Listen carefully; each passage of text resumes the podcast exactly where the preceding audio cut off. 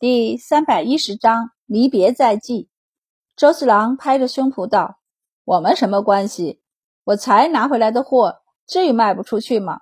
我这是特意留给你的。”他道：“等过了中秋，各家都要准备过冬的衣裳，到时候你再买，那皮毛可就贵太多了。我们兄弟，我给你算便宜些。”周丽君就在一旁乐，和三人解释道：“四叔这一趟出去。”把能用的钱都换成货了，现在身上就没多少钱，但他手底下还养着这么多人呢。就算粮食有，但出去见人，买些肉啊、衣服之类的也得花钱。周丽君道：“奶奶觉得四叔花钱没个数，所以让我管好账，不许再给他添账。所以周四郎要想有现钱，就得把货物变现了。”满宝跟着幸灾乐祸的笑了笑，周四郎没好气地扭头瞪丽君：“你就不能给我留些面子？”白二郎虽然平时抠门，但花钱的时候却很大方。他略一想，便道：“要是好，我就买。”周四郎就拍着他的肩膀保证道：“我的货还能有差的？”商量好了这件事儿，周四郎才和满宝道：“我明天就回京城，先带些药材回去。”济世堂要是要，我就给他们，再分些给其他药铺就完了。这次带上丽君，我们带回来的药材都不错。周丽君经常待在满宝和陆氏的身边，所以知道一些炮制药材的方法，比周四郎更会辨别药材，所以这次挑选回来的药材不错。他道：“我问过郑大掌柜，这药材炮制好的价格直接涨了一倍。”那要看是什么药材，有些药材炮制简单，烘干就可以，跟生药材差不了多少；有些却是需要用其他东西来炮制，比如酒，所以价格相差才大。满宝翻看着他带回来的药材单，似乎知道他在想什么，道：“你带回来的多是生药材，但赚的也不少。药材炮制也都需要秘方，就算我能找到秘方。”现在我们家很多药材也都炮制不了。满宝也和郑大掌柜学过炮制药材，但到现在也只是可以打下手，让他独立的将所有药材炮制一遍是不可能的。虽然也能做出来，但品质不敢保证。满宝严肃的道：“有些药材有毒，炮制不好，毒性会一直留在药材之中，那吃药就不是治病，而是服毒了。”很想把药材交给武弟媳和例如炮制的周四郎，就打消了念头。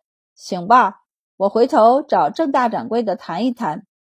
周四郎的药材生意已经有固定的客户，加上有满宝的面子在，基本上不难出手。牛更不用说了，谁不缺牛啊？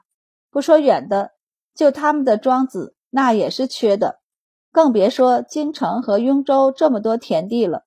所以牛也不愁卖，不过周四郎也没有把牛全部出手，他留了十多头拉车，决定等中秋过后送回七里村去。用老周头的话说，这么好的东西得给乡亲们便宜一些，总不能这边都用着牛，家里边还用人拉耕犁吧？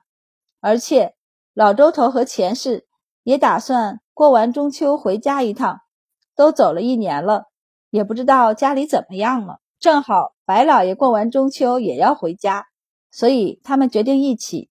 周大郎和小钱氏则被留了下来，庄子现在全是周大郎和小钱氏管着。利众几个偶尔过来帮帮忙。那么大一块地，比家里的田地还要多，老周头也不放心交给外人。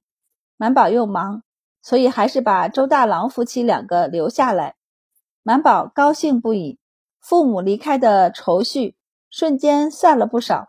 他特意给他们做了许多的药丸子，贴上了标签给他们看：这是水土不服拉肚子的，这是风寒的，这是风热的，这是发烧的。反正你们都带上，可以留着用半年了。路上平安也可以拿回家用。又拿出不少药包，这是驱虫的，爹，你们随身带着。外头的蚊子太狠了，别被咬了，不然要难受的。老周头大手一挥，全部收下了，然后拉着满宝的手叹息：“爹这一走，也不知道啥时候再能来看你。”满宝道：“这有什么？等四哥上京的时候，你们再跟着一起来呗。”算了吧，老周头有些嫌弃，他还要做生意呢，哪有空带我们？而且去年就没在家里过年，今年说什么也要好好祭祀老祖宗。要再来，老周头咬咬牙道：“也得明年过完清明。”满宝就让他放宽心，您想来就来，反正从家里到京城也就九天而已。我们家现在既有车又有骡子，地里都有哥哥嫂子们做。您和娘要是在家里无聊了，那就到京城来看我；要是觉得京城太热了，那就回家去避暑。老周头呆住。出行那么难的一件事儿，被满宝这么一说，好似是很简单。他咂巴了一下嘴，琢磨过味儿来，还真是。回头让你四哥往家里再放两头牛，我和你娘就不用下地了。要是想你们，直接就可以赶着车出门。我看这几次走着，路上都安全的很，也没有山贼什么的。满宝连连点头：“您就走官道，别走小道。”老周头若有所思的点头，觉得可行。老周头想起了什么，往外看了一眼，小声和满宝道：“满宝啊，你那些钱都藏哪儿了？”满宝下意识地捂住钱道，问道：“怎么啦？”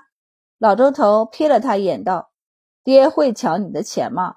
昨天你娘不是给你收拾房间去了吗？我进去看了一下，没看见能藏钱的地方。”你那么多钱呢，可别乱花。主要是庄子今年夏收的粮食和钱都收上来了，现在秋收又快结束，周四郎这一趟走商带回来的东西也快卖完了，到时候肯定要分钱。满宝当时给了不少本钱，他分的也是最多的，更别说他每个月还有俸禄。老周头在他屋里逛了一圈，没看到钱，心里有点慌。你是不是和白家的二少爷一样往外放钱了？才没有呢！放钱是违法的。满宝义正言辞的道：“而且我还是官儿，怎么能知法犯法？”他顿了顿后，又小声道：“爹，白二也不是在放钱，他就借给几个朋友，利钱也不高。那你也不能放借呀。”老周头严肃道：“又不是治病娶媳妇的大事儿。”买些东西都还要借钱，这样花钱没个数的人，可不能跟他们有金钱往来。就跟你四哥一样，谁知道什么时候就做错事儿了？像你四哥这样的，手上就不应该有太多现钱，这样有多少花多少，没了也就安心了。你不准学白家的二少爷，知道吗？满宝点头。你和白善提一提，也不让他学。老周头操心道。其实我想和白老爷说一声，只是白老爷觉得二少爷这样很聪明，我也就不好再提了。满宝连连点头，甭管他爹说什么，先应下来再说。然后老周头就说了他这次来找女儿的最主要目的：你那钱到底藏哪儿了？要不要爹给你带回老家藏起来？到时候你出嫁了，给你做嫁妆。满宝立即摇头，爹。我人在京城，钱放在身边，要用的时候才能取。老周头道：“缺钱了，问你四哥拿，还有你大哥大嫂呢，他们都有钱。”老周头琢磨一下后，小声和他道：“爹和你说呀，你四嫂、五嫂他们都有钱，你的钱存着。”满宝无语。老周头见说服不了闺女，便只能叹息：“行吧，你自己拿着也行。”不过得省点花，家里的花用不用掏钱，知道吗？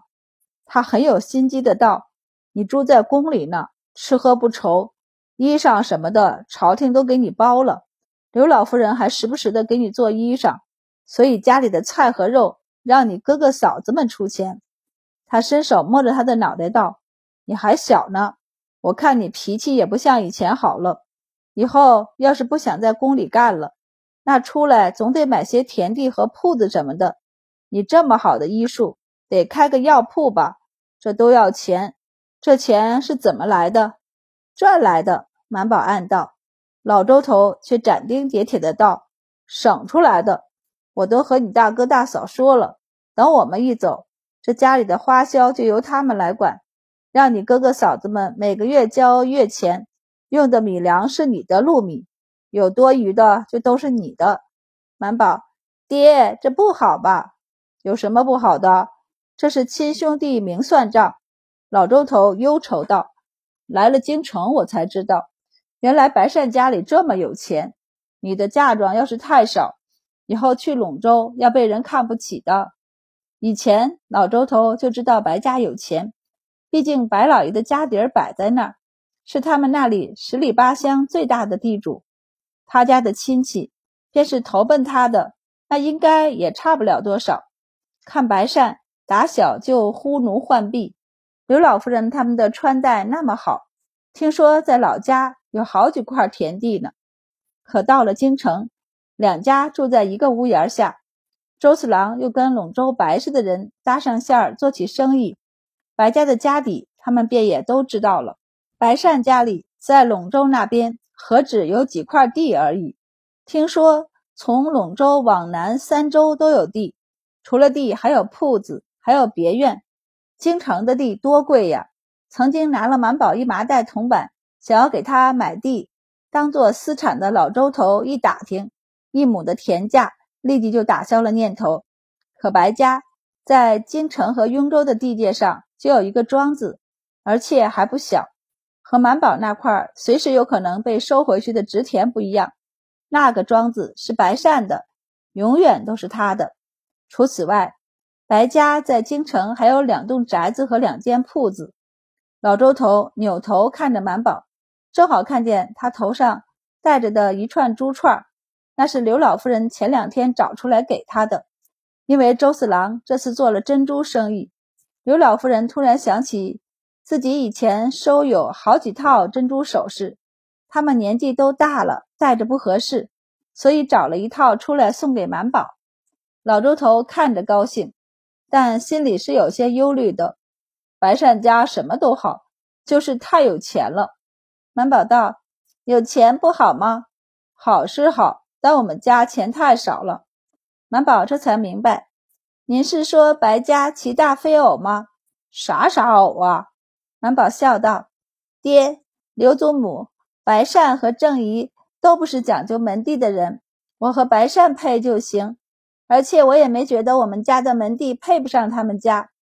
老周头道：“也就是你爹娘对他们家有恩，我才放心，不然我还真怕你过去受委屈。不过你也得小心些，他们族里的人。我听你四哥说，以前他们孤儿寡母在陇州可受欺负了，不然他们家也不会搬到七里村来投奔白老爷。”老周头摇头感叹道：“要我说。”他们族里那些人也是，又不缺吃不缺喝的，何必要赶绝户呢？满宝没说话，老周头也就感叹一句。见满宝不愿意让他把钱藏回老家，他只能惋惜的回去找老妻复命。前世本来就不太赞同他去插手满宝的钱，见他背着手摇头晃脑回来，就知道没成，他便笑道：“怎么样？”满宝是不是自己有主意？老周头哼哼着没说话。前世就道，他七八岁上就自己拿着庄子里的出息了，现在都这么大了，自然更有主意，哪用得着你操心？我这不是怕他大手大脚不会攒钱吗？钱氏淡定的道：“放心吧，他攒钱的本事是从我们老周家接过去的，跟他的医术一样好。”老周头想起满宝捂着钱袋子的模样，发现还真是，于是又高兴起来。他在屋子里转了转，问道：“我们的东西收拾的怎么样了？”“差不多了，能带的都带上了，不能带的就留在这儿。以后要是再来京城，也用得着。”老周头就去摸床底，伸手去摸了一个空，他一惊，立即趴下探头去看。孩他娘，满宝的钱呢？钱氏回头看了一眼，颇为无奈的道：“我让老四拿去换成银子了，这么大一袋麻袋的铜钱，你怎么往回运呢？”他顿了顿后道：“不然还是给满宝自己收着。”不行，老周头义正言辞：“他花钱大手大脚的，我得给他存着点儿。”钱氏便不说话了，随他去。老周头不想待屋里了，我去问老四把钱换回了没有。